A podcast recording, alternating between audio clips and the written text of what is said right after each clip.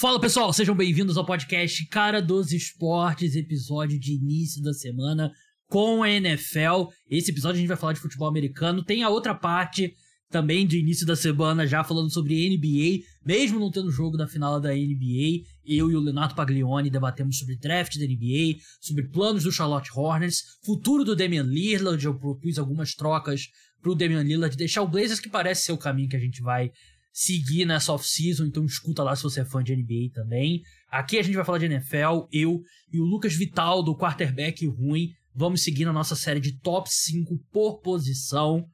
Top 5 head coaches, top 5 treinadores na NFL atualmente, uma lista bem difícil, a gente estava conversando aqui fora do ar, que não foi nada fácil. Não deixe de seguir o podcast Cara dos Esportes, Spotify, no YouTube, seja qual for o aplicativo, deixe cinco estrelas, que ajuda bastante. Lembrando que essa série de top 5 a gente está fazendo alguns episódios no podcast aberto, alguns episódios exclusivos para apoiadores. Toda semana tem um episódio exclusivo para apoiador. Se torne apoiador com link na descrição. 14 reais por mês tem acesso a esse podcast, textos na newsletters e ajuda a manter o podcast Cara dos Esportes no ar.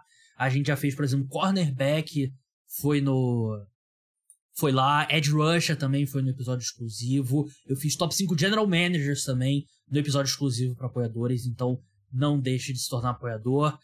Top 5 Head Coaches, uma lista difícil para esse debate. Eu estou aqui com o Lucas Vital, ele comanda o perfil lá do arroba quarterback ruim, já da casa aqui. Lucas, a gente estava conversando aqui antes de começar. É, é uma lista que dá para ir em muitos caminhos diferentes. E você me falou que acha que a sua lista vai ser polêmica. Eu tive a mesma sensação com a minha, que eu acho que não. Eu não sei. De repente a gente vai acabar tendo a mesma lista. Mas a sensação é que não tem um consenso hoje em dia, eu diria. Fala, Gabriel. Boa noite, tudo bem? Antes de qualquer coisa, só queria agradecer sempre aí a visita. É, aparecer aqui para mim, eu gosto pra caramba, tava comentando contigo fora do ar. Uhum. Pode me chamar quantas vezes for, for necessário. E, de fato, eu comecei a pensar sobre os sete coaches da NFL. Eu vou dar um pequeno spoiler. para mim, o primeiro lugar é, tava bem definido. A gente vai começar já já, não quero entregar muito, mas para mim o lugar tava. O primeiro lugar tava bem definido, e do segundo para baixo começou a ser muito. O que, que eu quero ver? Eu quero ver o, o, que eu acho que o cara será ano que vem, o que o cara foi, o que a última impressão que ele deixou, o histórico dele, é, é, piso, é teto, é o que ele faz com os coordenadores, é o que ele tira do time. São muitos caminhos diferentes que você pode ir nessa, né, nessa, é, nessa conversa sobre, sobre head coaches. E eu acho que eu consegui chegar num mix legal de todos eles, mas com certeza muita gente não vai gostar, como sempre. É, de, de qualquer forma, eu acho que eu fiquei bem satisfeito com a minha lista final aqui.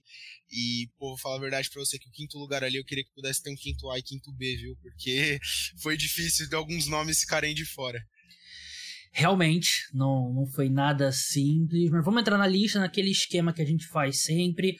O Lucas vai revelar o quinto colocado, eu vou dizer se está na minha lista ou não, a gente vai debatendo, aí eu revelo o meu quinto colocado e a gente vai nessa até a primeira colocação.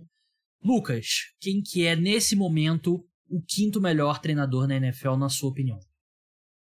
Eu coloquei o John Harbaugh é, como meu quinto colocado. É, eu acho que é uma junção, como eu falei, de muitas coisas. Eu vejo alguns erros neles que, se ele fosse melhor, ele estaria mais acima na lista, principalmente, na minha opinião, com relação a treinador ofensivo, que a gente viu que foi um, um problema ali no, no, no coaching staff do Baltimore Ravens nos últimos anos. É, apesar de eu gostar do Greg Roman, tava na cara que algo devia ter sido feito talvez até antes, mas é, como eu falei, eu vejo muito, muito de ver o piso e eu acho que John Harbour é um cara que, independente de, não falar independente do material, mas ele sabe muito bem tirar muito, porque ele é muito bom que é a defesa. Então ele, ele sempre monta, ele sempre dá muita dificuldade numa liga que hoje é muito ofensiva para os maiores ataques, ele sempre tem um plano de jogo criativo defensivamente. É, ele é um cara inevitavelmente ali bastante de vestiário, todo mundo que treina com ele parece gostar dele. É, pelo menos os jogadores que eu vejo ali, a, a, sensação de toda a questão do Lamar Jackson, no fim das contas o Lamar ainda ficou no time, parecia ser uma questão muito maior com o, com o front office ali. Então eu coloquei ele em quinto lugar, mas tiveram muitos outros técnicos que bateram na porta ali, que eu fiquei, ah, eu queria tanto colocar esse cara, gostando desse cara, mas é, considerando que é um técnico, na minha opinião, o primeiro trabalho dele é fazer o time ser competitivo, eu sinto que o Harbaugh sempre faz isso. Então eu acho que ele mereceu entrar nesse É, o John Harbaugh tá na minha lista, é o meu terceiro colocado. E ele é um cara que já tá há bastante tempo em Baltimore. Até me, me surpreendi quando eu pesquisei a idade dele, tem 60 anos já, realmente não parece ter 60 anos, ele tá bem conservado. Ele é um cara que, quem escuta o podcast sabe que eu gosto disso dele, que ele é um cara bem progressivo, assim, em termos de, de analytics, né? Um cara que usa bastante, que é agressivo em quartas descidas, é agressivo quando deve ser em quartas descidas, e ele é um perfil diferente, né, na NFL. Ele não é um cara que é de ataque ou defesa, ele é um ele foi um coordenador de special teams, e ele é, ele é mais aquele CEO, aquele cara que comanda, ele monta ótimas comissões técnicas. Eu concordo com você que ele insistiu um pouco mais no, no Greg Roman, que eu particularmente teria insistido. 15 anos nos Ravens, ele tem uma temporada com menos de, de 8 vitórias, venceu um Super Bowl, e ele é um head coach muito inteligente, muito inteligente. Ele, eu acho que o ataque que ele montou com o Lamar Jackson, principalmente no começo do Lamar Jackson, eu não acho que seria todo o time que é, tudo bem que não tem outro Lamar Jackson, né, mas que iria se escorar tanto na habilidade do Lamar correndo com a bola e fazer funcionar como ele fez funcionar. É... O Ravens tem uma reputação de ser uma uma franquia muito inteligente, mas principalmente pós Ozzy Nilsson, né, que é um dos maiores general managers da equipe, agora é o Eric De Costa, tem acho que uns 4 anos, se não me engano, 4, 5 anos. É, a montagem de elenco não tem sido ótima, não tem sido espetacular. E acho que os pontos que a gente que me fazia acreditar que os Ravens eram uma das franquias mais inteligentes, não é uma franquia burra, não acho, mas não, não é a reputação deles o que eu acho hoje não é o quanto eu já achei, mas os pontos me parecem que vêm mais do John Harbaugh. Eu acho que a influência dele, a forma como ele é, toma decisões inteligentes em campo e tal, e monta um time bem sólido ano após ano. Um negócio meu olho aqui, caraca. Quem tá vendo no YouTube está vendo. É, mas eu, para mim, ele é o meu terceiro colocado aqui no nesse ranking. Eu, eu gosto muito de como ele usa jogadores que, na minha opinião, dariam errado em outros times, e com ele dá certo.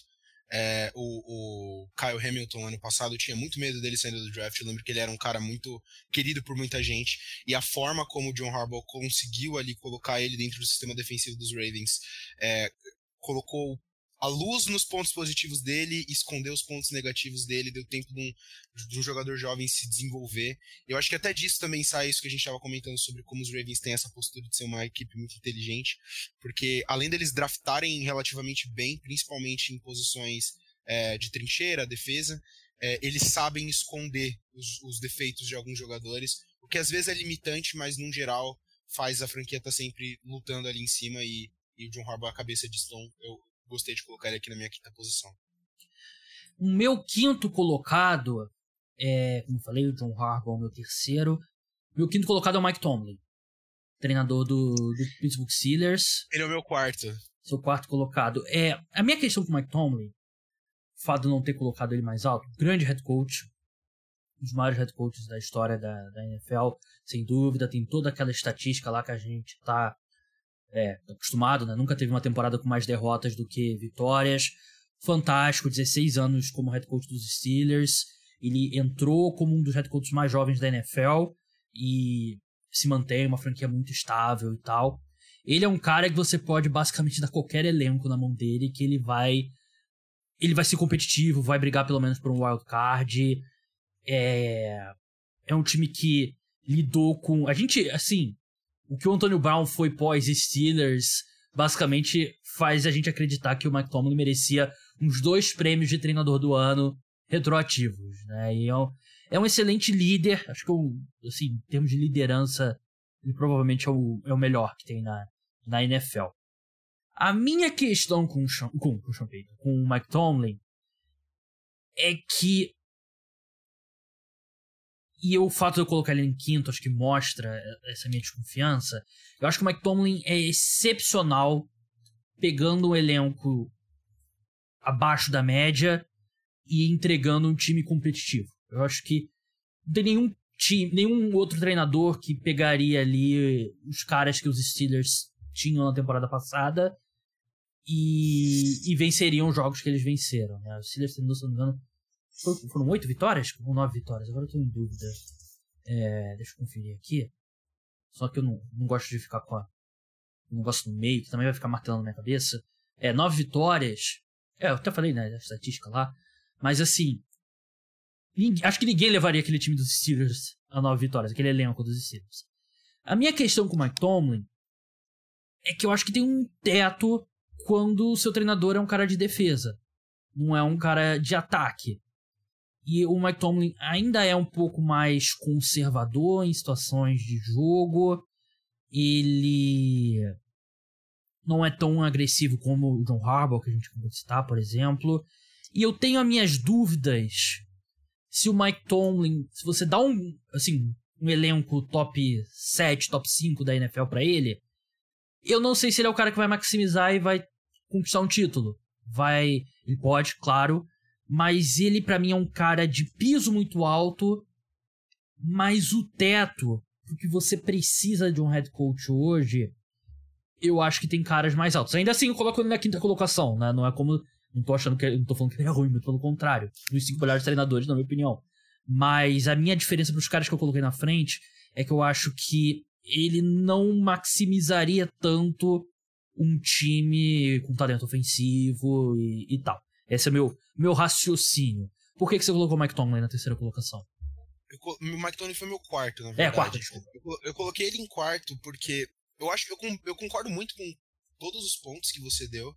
É, e minha, minha questão com o Mike Tomlin é meio parecida com a do Harbaugh também. É o fato de que, na minha opinião, ele insiste um pouco no erro. Tipo, o Matt Canada ser o coordenador ofensivo dos Steelers ano que vem Pra mim não faz o menor sentido. Ele claramente é um, um uma pessoa que limita ali o ataque.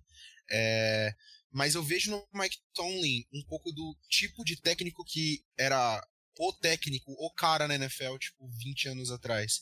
Ele tem aquelas características de ser, como você citou, uma pessoa extremamente forte no vestiário, uma voz, um, um o que é muito difícil. Tem muito técnico que funciona no college, vai pra NFL e não funciona por isso. Porque é diferente você lidar com um adulto e você lidar com adolescente e tem os caras têm conta para pagar, tem filho em casa, eles não, às vezes não ouvem, então você tem uma pessoa que é vocal e passa essa, essa mensagem pra uma galera tipo Antonio Brown da vida, assim, é extremamente valioso.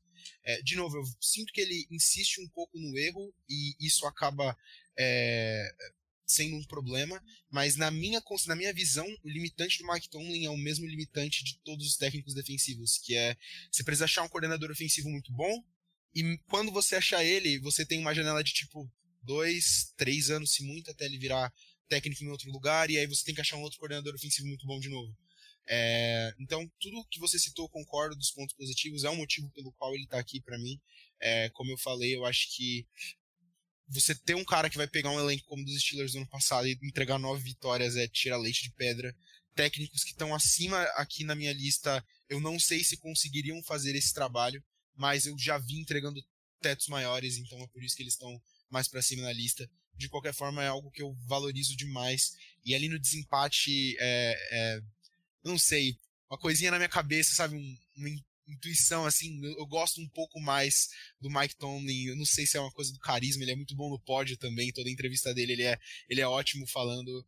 E não é uma divisão muito grande entre o cara que saiu, que não entrou na minha lista como tipo sexto colocado e o Mike Tomlin em quarto. Na minha opinião, os três próximos são estão é, numa categoria próxima de, deles próprios, uhum. mas é, o Mike Tomlin ficou bem próximo de empatado com o John Harbaugh. Eu só tem esse tantinho a mais aqui que eu gosto dele, então por isso que ele acabou ficando na minha quarta posição.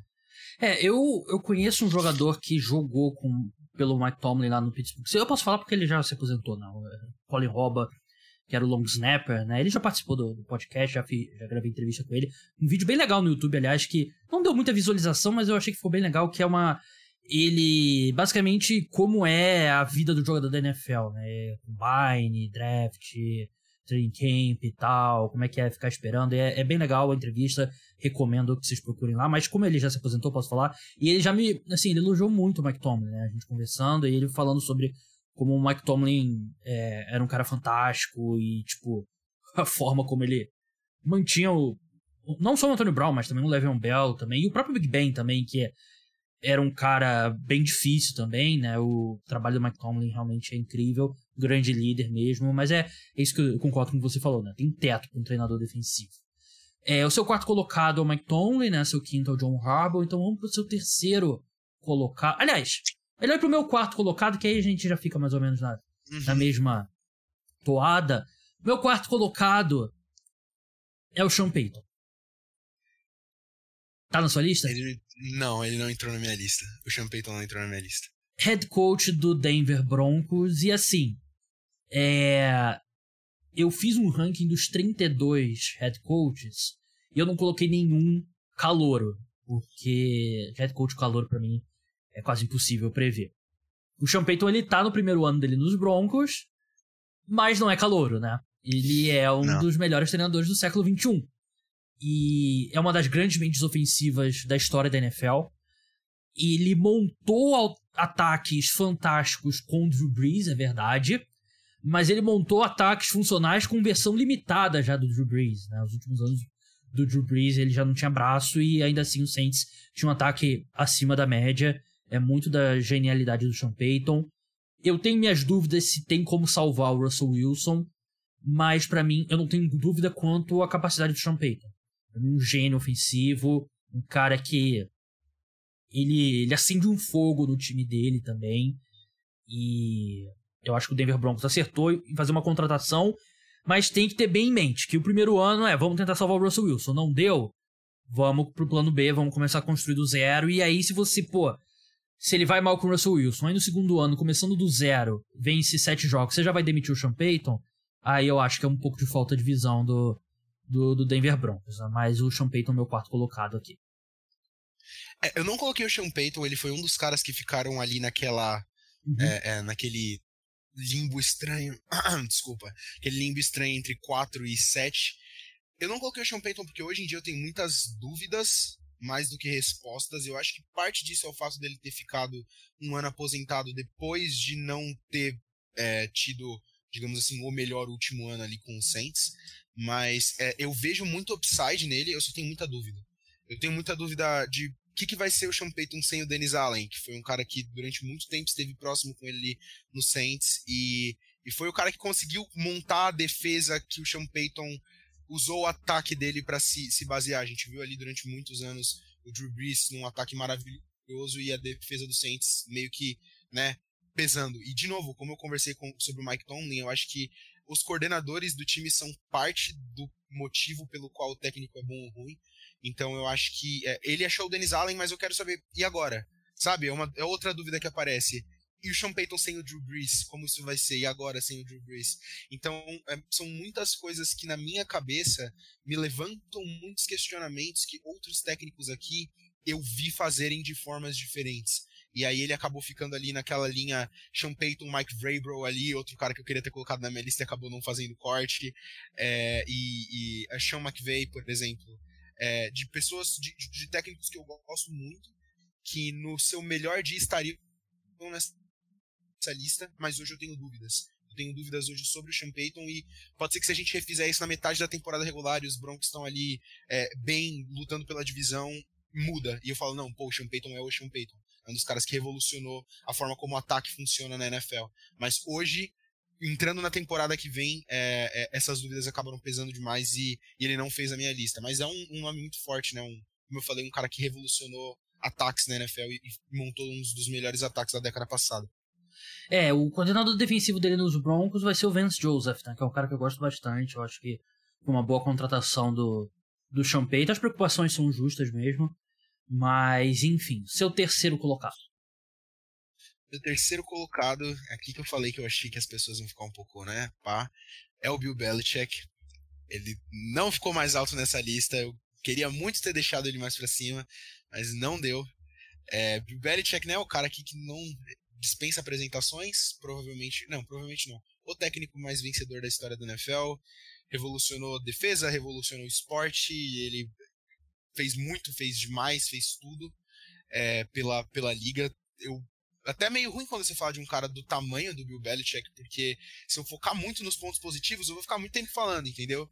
E aí vai parecer que eu tô pesando só nos negativos, mas ele acabou ficando em terceiro. Ele tá na sua lista, provavelmente, mas eu tô curioso em que posição. Deu pra escutar estalando o dedo aqui, o pessoal no, no podcast, né, tá ouvindo só. Bill Belichick não tá no meu top 5. Ó, eu achei que eu tava polemizando colocando ele em terceiro, mas eu entendo. Eu entendo porque eu acho que as motivações de você ter colocado ele fora do seu top 5 são as mesmas de eu ter colocado ele em terceiro. E. É, então, vamos. É difícil. é muito difícil. É muito difícil, sim. Porque head coach, mais do. É porque a gente faz esse top 5 de jogadores, né? Head coach, e até, por exemplo, alguns nomes que não. Que eu não, não considerei, tipo Brian Dable. Mike McDaniel. Temporadas fantásticas em 2022. Mas head coach é muito cara ir se reinventando ano após ano, mantendo a consistência. Então, o passado conta muito mais do que, por exemplo, um running back para um wide receiver. Porque, até porque treinador tem uma longevidade maior. O Bill Belichick foi impossível de colocar ele num. Assim. Você você pode colocar ele em primeiro, você pode colocar ele em décimo segundo. Eu acho que tem argumento para os dois, no caso do Bill Belichick. E a minha questão quanto a ele é que os anos pós-Tom Brady têm sido muito complicados.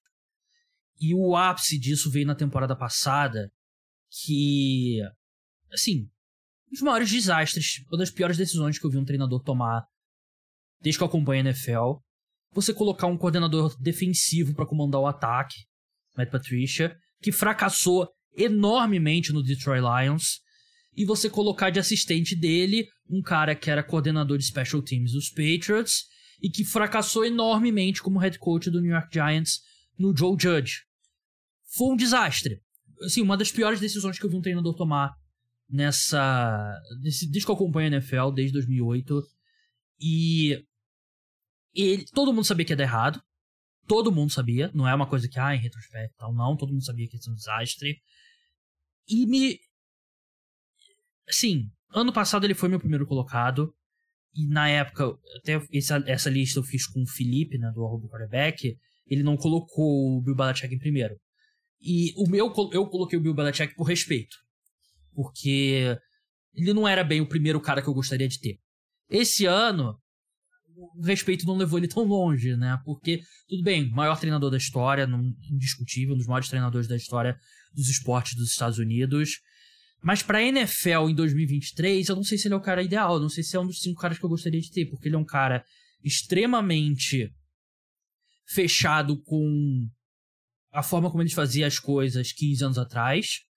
Ele é um cara que eu não considerei o, o retrospecto dele como executivo. Aqui eu tô avaliando o Bill Belichick só treinador.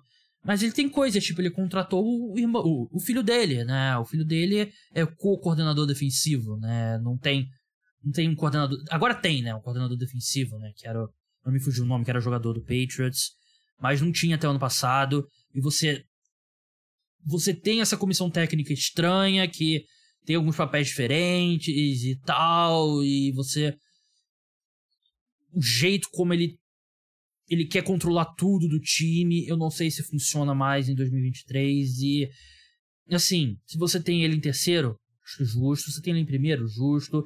Se você tem ele em décimo segundo, acho justo. É impossível colocar o Bill Belichick numa posição correta. Ele é o cara que a gente tem um respeito gigantesco, mas ele vem de anos bem difíceis e é difícil. É difícil ver para os Patriots algum objetivo que não seja o Bill Belichick bater o recorde de vitórias do, Mike Shula, né? Que ele tá acho que uns 3 anos mais ou menos, acho que são 24, 25 vitórias. Mas você não vê algo que sendo construído que me faça crer que o Patriots vai melhorar. Eu acho que o Patriots está muito distante dos principais times da conferência. Provavelmente é o pior time da, da divisão deles e não tem algo sendo construído. Eu achei que o retorno do Bill O'Brien foi uma boa decisão dele, mas eu vou precisar ver muito mais do que só isso para voltar a colocar o Sean Payton. Oh, é porque o Sean Payton tá bem aqui na minha frente, aqui eu, a minha pauta, eu acabei falando de novo. mas ele vai ter que. Ele vai ter que fazer um grande ano para me trazer de volta, Bill Belichick. É, eu concordo com todos os pontos que você levantou aqui. Foi muito difícil para mim, porque o Bill Belichick é um cara que, como você falou, né? Você vai colocar em primeiro, vai ter gente que vai reclamar, você vai colocar ele em qualquer posição vai ter alguém que vai discordar de você, porque hoje em dia é ativamente impossível você ter existir um consenso sobre o que ele é. Acho que um dos problemas é que ele morde demais, ele é o, ele é o GM da franquia também, então você consegue colocar muito mais culpa nele do que só como técnico. Não é tipo, ah, esse cara aqui, igual quando a gente falando do John Harbaugh, ah, não, o De Costa teve drafts, é, escolhas questionáveis, não montou um elenco tão bom. É, não, é, é ele ele toma as decisões. Ele dá nota de uns caras de terceira, quarta rodada em, no primeiro round e escolhe e depois fala, não, eu vou saber fazer esse cara funcionar no meu, no meu sistema. E a que, minha questão com o Bill Belichick, eu sei que isso é meio controverso, mas eu nunca gostei muito da forma como ele trata os coordenadores. Eu acho que eu gosto muito de, de por exemplo, do Andrew Reid, que a árvore de coordenadores dele floresce, os caras continuam na liga, eles agregam pro futebol americano fora de só ser o coordenador do Andy Reid. E os coordenadores do Bill Belichick são muito pontuais em fazer o que o Bill Belichick precisa que eles façam. E só. A maioria deles não dá certo na NFL. É, a gente tem o Josh McDaniel no, no, nos Raiders agora, que, né, farofa. É, o, acho que o único que deu certo foi o Mike Vrabel, que na minha opinião, Então, o Mike Vrabel é... cara ótimo. Mike Vrabel é coaching tree do, do Bill Belichick, porque o Mike Vrabel, ele, ele jogou pelo Bill Belichick, né? Ele não foi ele não foi assistente do Bill Belichick. É, a gente dá essa, a gente, a gente dá esse, né, a gente joga esse osso ali para falar que não teve alguém. É porque o Kevin O'Connell, né? por exemplo, também jogou. Foi jogador do, do Bill Belichick, né? Ele é considerado. Até o próprio Bill O'Brien, que para mim teve um problema muito parecido com o Bill Belichick em Houston, que foi morder demais. Ele é um na minha opinião, ele era um técnico decente, mas é um problema, é muito difícil. Eu, por exemplo, consigo ver o Bill Belichick montando uma defesa boa para os Patriots ano que vem. Eu consigo ver o Bill Belichick montando uma defesa top 10, talvez forçando um pouco top 7. Eu consigo imaginar isso acontecendo. Inclusive, eu lembro que perto do draft o pessoal tava falando, não, que se os Patriots escolhem o Lucas Van Ness, o Bill Belichick vai, vai usar ele e a defesa pode ser o melhor pass rush da liga. Ele tem esse upside de tipo, defensivamente sempre vai ter uma carta na manga, mas tudo aquilo que a gente conversou sobre problemas de um técnico defensivo ainda se aplicam aqui e todo o circo da comissão técnica dele não ajuda. Então é muito, é, é muito difícil ver um cara que até dois, três anos atrás era tipo consenso primeiro lugar, se forçar um pouco segundo, e você falar, tipo, pô, colocar em terceiro hoje? Será que. É, é, ou eu vou tirar ele do meu top 5, ou eu vou tirar ele do meu top 10. É, eu acho que muito daquilo que você comentou sobre ter feito no passado, ter colocado ele em primeiro como respeito, pesou aqui pra mim. Mas eu também consigo ver um mundo onde ano que vem isso não pesa mais tanto para mim de novo, sabe? É. Eu acho que esse ano é minha é tipo a minha última chance, assim. Ele tá lidando super mal com a história do Mac Jones também. É, é, tem muita coisa que ele não errava. E eu acho que ele não errava porque o Tom Brady é muito maduro, sempre foi muito maduro. E hoje em dia tá vazando. E você fica tipo, pô, será que ele sempre foi assim? É muitas dúvidas sobre um cara que não devia ter tanta dúvida assim. e vamos, vamos ser sinceros, né? O, o fato dele não ter conseguido salvar a relação com o Tom Brady conta contra ele. Porque o Tom Brady teve mais três anos bons, né?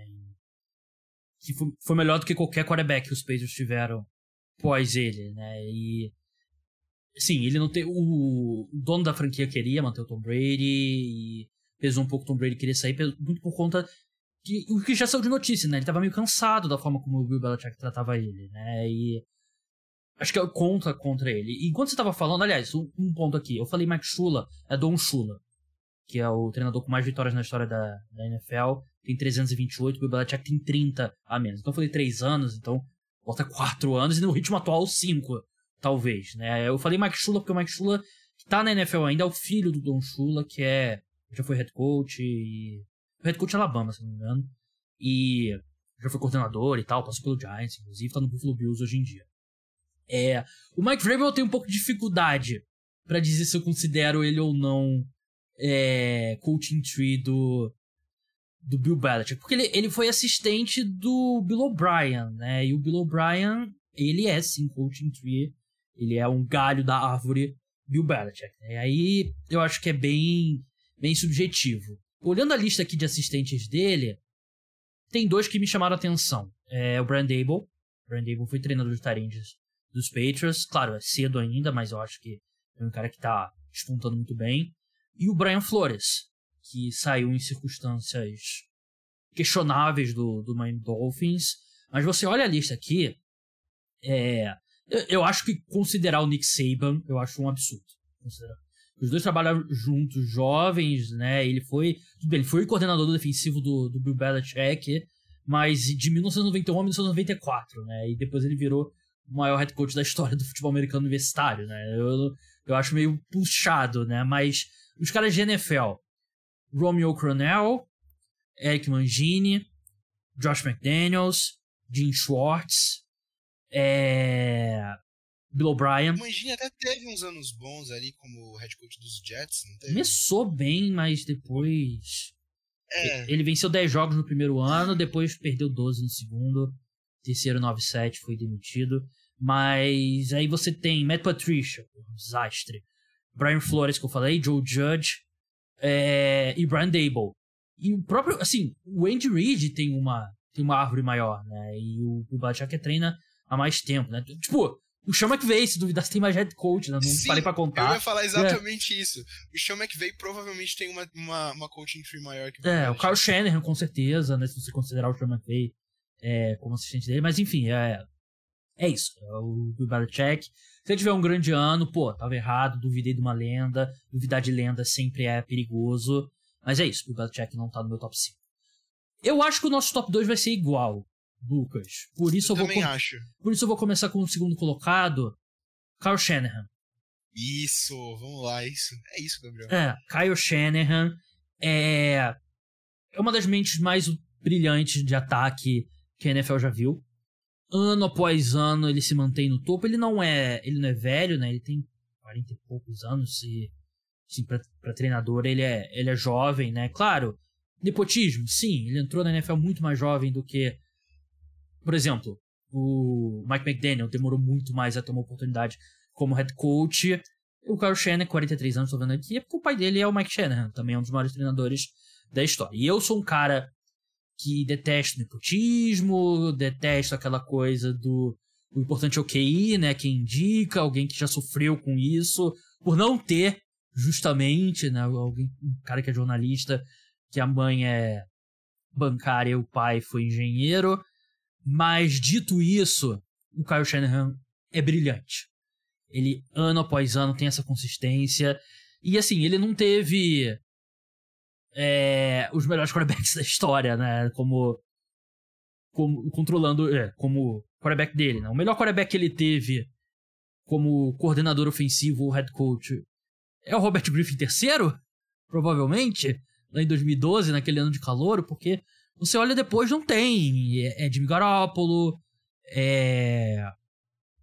Brock Purdy, Trey Lance, enfim, é essa galera. E o ataque continua sendo um dos melhores. Ele tem um grande ponto negativo, que ele é muito conservador em quarta descida.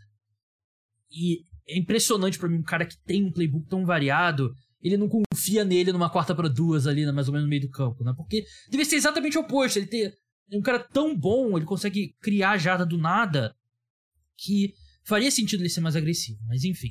Antes de passar a bola para você, Lucas, um número aqui que eu acho que é, é o número que melhor ilustra a genialidade do Kyle Shanahan.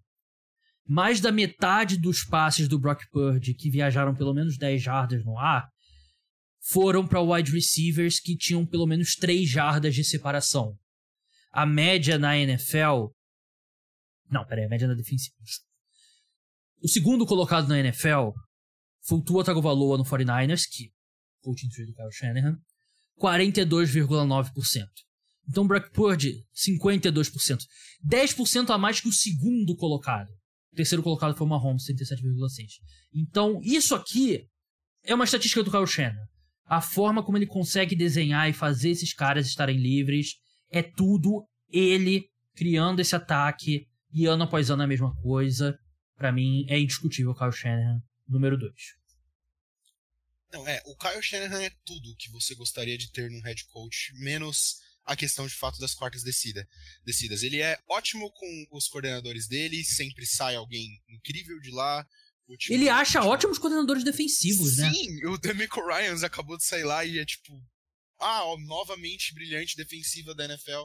O Kyle Shanahan achou o cara ali, tipo, ah, foi linebacker dos Texans uns anos atrás. Robert Sala antes dele. É, o Robert Sala antes, antes dele, ele acha ótimos coordenadores. Ele é, eu acho que ele é o, técnico, a mente ofensiva atual, que entende mais como tirar jogadores defensivos de determinadas jogadas. Eu acho que até mais do que, Andy, do que o Andy Reid. Você Alerta vê o Kyle Shanahan falando e ele, ele, ele olha pra jogada ele fala, não, é esse cara que eu quero atacar. E ele monta o desenho inteiro do ataque para atacar aquele jogador que ele lembra que não consegue dar dois passes pro lado tão rápido quanto os outros 10 da defesa. Então é ele que o Dibo vai correr uma, uma curl route em cima dele e pronto, acabou. Você um touchdown de 59 jardas num passe de 3 jardas do Brock Purdy. É tipo, é algo inacreditável a forma como ele entende o jogo fora de só esse é um ataque viável. Ele entende o jogo como eu preciso achar onde a defesa vai me dar um espaço. É algo que eu, é uma uma é, analogia que eu uso muito quando converso sobre futebol, futebol da bola oval, que, da bola redonda, que é, bons times, na minha opinião, e isso é, traduz, na minha opinião, para ataques no, no, futebol americano, eles não se preocupam com o que eles vão fazer direito, porque eles sabem que eles vão acertar toda hora, eles treinam para acertar. Eles se preocupam com o que o outro time vai fazer errado. E o Kyle Shanahan montando ataques é sempre isso que eu sinto.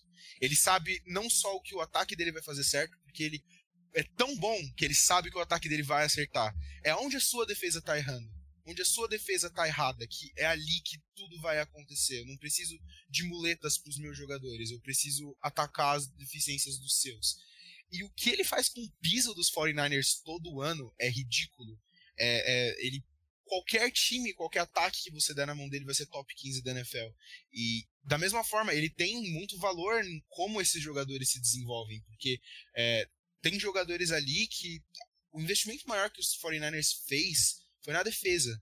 As maiores as picks mais altas de draft foram nas trincheiras, como o, o Bolsa. É, o ataque é, óbvio, tem algum investimento ali, mas o ataque é o Kyle Shanahan. E se o Kyle Shanahan sai amanhã dos 49ers e resolve que ele vai ser o técnico dos Jets, os Jets viram automaticamente favoritos ao Super Bowl, mais do que eles já são.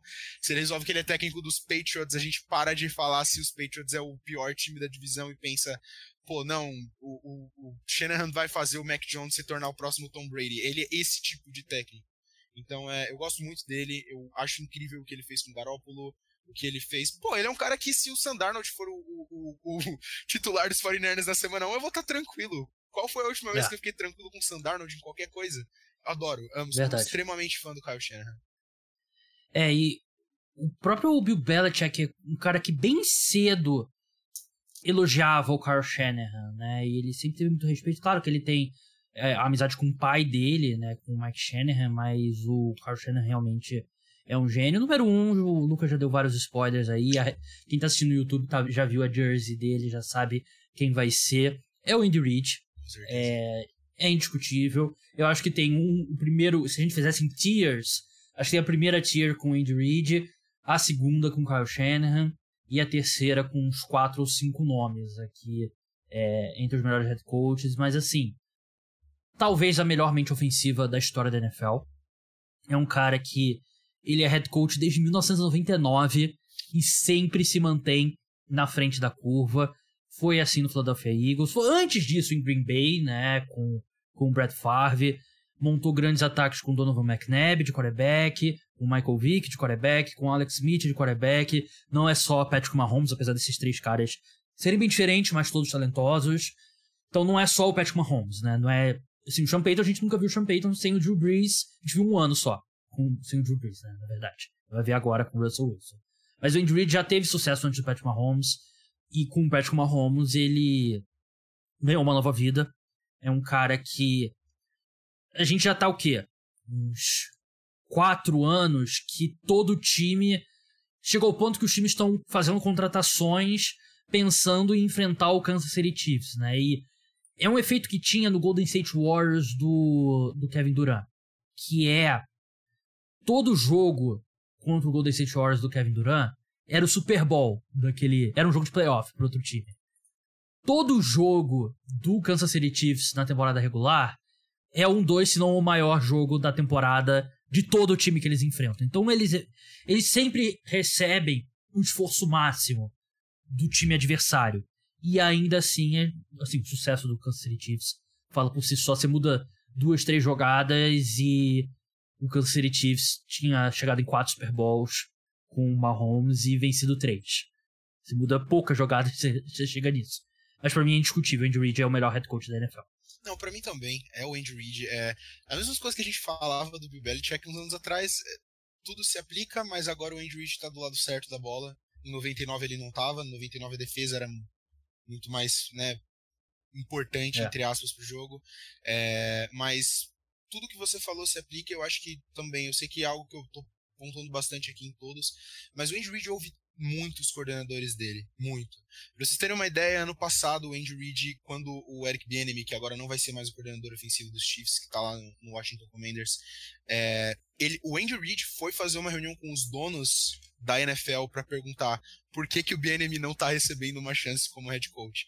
Ele é esse tipo de cara e eu acho que isso é muito importante porque tudo pode acontecer no vestiário do Kansas City Chiefs e na época do Philadelphia Eagles era a mesma coisa, mas ele tem a autonomia e o respeito e a confiança de todo mundo para apagar qualquer incêndio e dar a volta por cima em qualquer situação. É...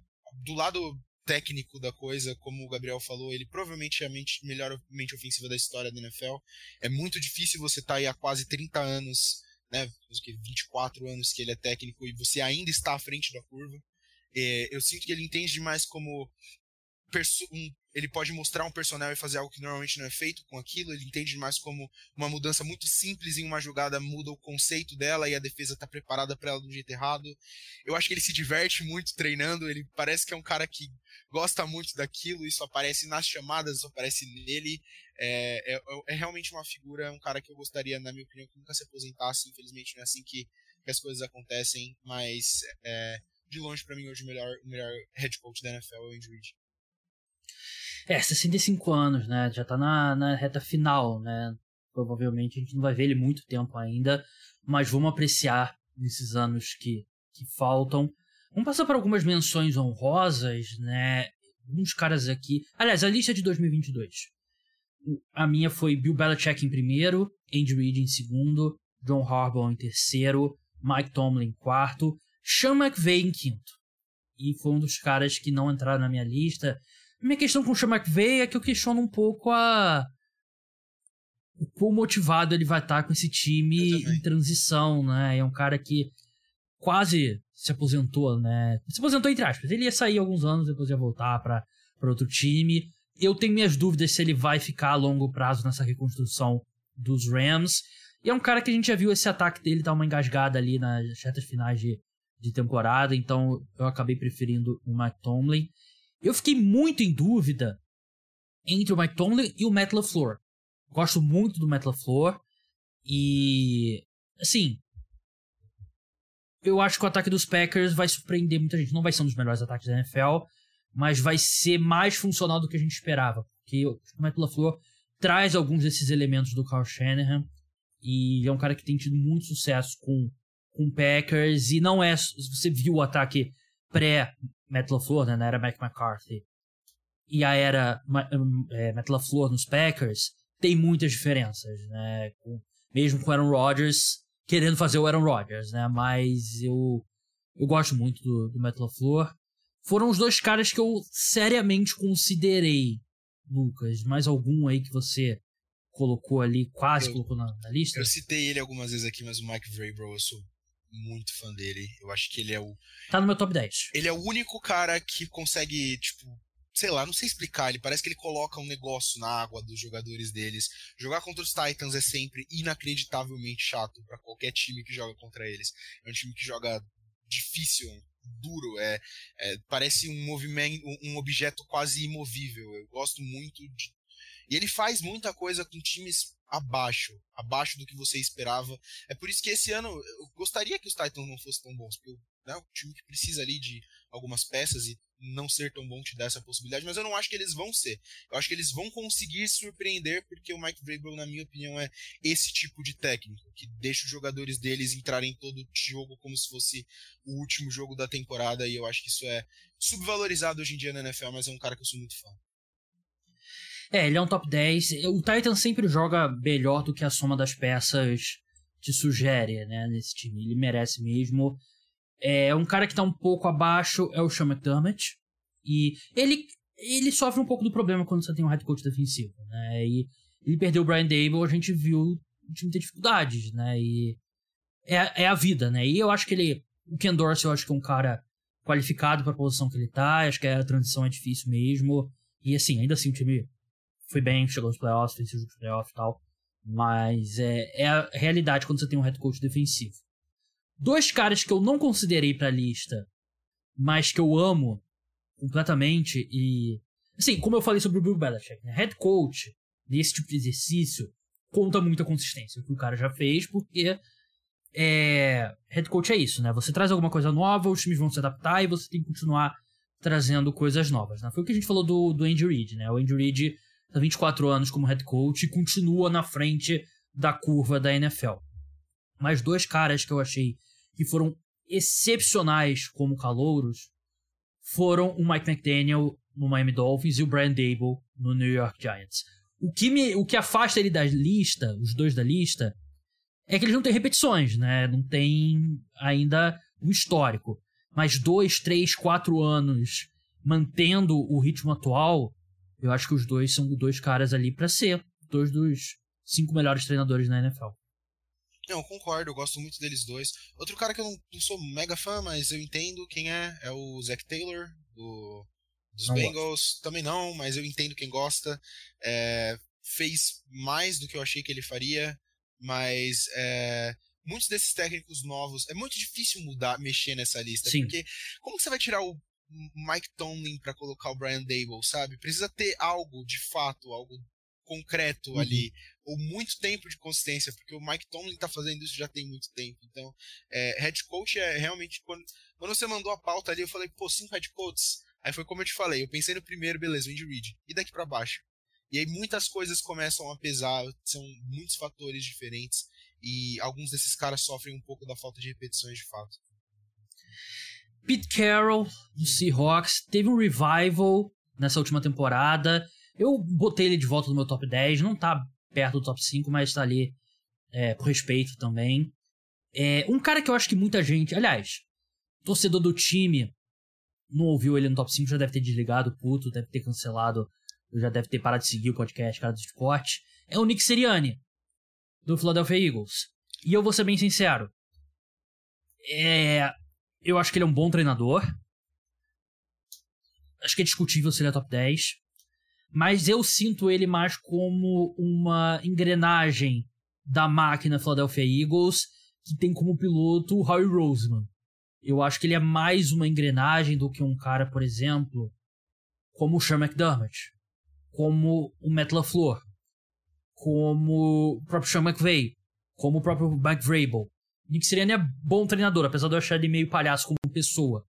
Mas eu, assim, Acho que muita gente colocaria o Nick Sirianni no top 5, mas eu não. Pra ser bem sincero, nunca passou perto de entrar no meu top 5. É, o Nick Sirianni para mim não bem um problema. Eu não sei o que ele faz pelo time. Eu sei que ele é, ele, ele é, como você disse, ele é um técnico, ele é um bom técnico, mas a gente falou muito sobre teto, a gente falou muito sobre piso. Eu não vejo a digital dele em nenhum dos dois lados dos Eagles. Eu não vejo a digital dele falar: "Esse time aqui foi só chegou nesse nível de Super Bowl e quase vencer por causa do Nick Sirianni. Da mesma forma, eu não consigo ver, tipo, ah, se você tirar XYZ peças desse ataque, ele ainda seria um ataque top 10, top 15 por causa do Nick Sirianni. Eu não consigo entender a digital dele no time e isso me afasta um pouco de colocar ele. Talvez seja também uma questão de como a gente comentou aqui dos outros técnicos, repetições. Ele é técnico só há dois anos, se não me engano, e, e, talvez precise de um pouco mais. É um cara que ficou no meu radar também, mas como eu falei, eu não consigo colocar a mão aqui em algo e falar isso aqui é o que o Nick Sirianni traz para a mesa. Um cara que parece muito bom de vestiário, mas só um pouco limitante também. É, ele é um cara de ataque, né, o Nick Sirianni. E ele foi. Ele foi assistente do Frank Reich, se não me engano. Não, foi, foi, foi é, é, coordenador ofensivo. Dos Colts, né? Dos Colts. É, isso. E vamos ver como é que vai sair agora assim o Shane Steichen, né? Que era o coordenador ofensivo. Mas ele é bom, ele é um bom head coach. Mas, assim, pra gente encerrar essa discussão. Eu acho que a gente tem alguns head coaches que contribuem positivamente pro seu time. Uns 5, 6, 7 talvez. Acho que 7 é muito. É, acho que a gente tem uns 4, 5 no máximo que contribuem negativamente pro time. E a gente tem uma meiuca gigantesca de que caras que, assim, tem pontos positivos, tem ponto negativo e o saldo mais ou menos fica elas por elas, né? Fica, fica zero. E eu acho que o Nick Sirianni tá nesse grupo. Eu concordo. Exatamente isso. É exatamente essa minha visão sobre o Nick Sirianni. É um cara que tá ali, ele é bom. Ele é bom. É isso. Tipo, ele tá. não, não atrapalha, não ajuda, ele é bom. Então peço desculpas ao torcedor dos Eagles. Mas o torcedor dos Eagles já tem raiva de mim mesmo, porque eu torço pros Giants. Não tem. Não gosto é, de. Não... Vão ter raiva de mim porque perderam o Super Bowl pro meu time ano passado aí. Lamento. É, não foi bom encaixe de convidados aqui pra você. é, é, de repente, um, se eu convidasse um. Aliás, é, eu perguntei pro João. E o João botou o Nick Seriani top 5. Então, se fosse o João Eduardo Dutra, ele teria colocado o Nick Sirianni. Azar de vocês, torcedor dos Eagles, mas você já tem muita sorte tendo o melhor general manager da NFL e dos esportes americanos. Mas é isso, sigam o Lucas lá no arroba quarterback ruim. Isso mesmo, quarterback não é QB ruim, é, é quarterback ruim, né? Tudo, tudo extenso, né? Extenso. Sigam ele lá, um bom follow, principalmente durante a temporada regular, com o quarterback ruim da semana. Sempre é bem legal. Mas, Lucas, muito obrigado pela participação e até a próxima. Eu que agradeço, Gabriel. Muito obrigado aí. Tenha uma ótima noite. Spoiler aí pro pessoal, a gente tá gravando de noite. É, mas eu sempre, sempre gosto muito de vir aqui. Gosto, acho que a gente sempre tem umas conversas muito, muito legais e você me fez pensar em algo hoje que eu não pensava há bastante tempo, então também foi muito divertido para mim. Obrigadão. Verdade, a gente tá gravando aqui domingo, 10h37, horário de Brasília. O Lucas foi bem gentil em ceder, ceder o tempo dele no domingo à noite, mas domingo à noite é sempre muito deprimente, né? Eu gosto. Eu, eu sempre tô fazendo alguma coisa, né? Durante a temporada da NFL, eu sempre tô fazendo alguma coisa e também com os finais da NBA, playoffs da NBA. Hoje eu não ia ter nada para fazer, eu ia ficar meio deprimido lá vendo Fantástico. Não, vou, vou gravar podcast. Mas é isso, pessoal. Escutem o episódio sobre NBA. Tá aqui no feed. Tá separado aqui. A gente falou sobre drafts NBA, futuro do Damian Lillard lá no Portland Trail Blazers. Spoiler alert, não acho que o, o futuro dele será no Portland Trail Blazers. Então, não deixem de escutar lá. Grande abraço.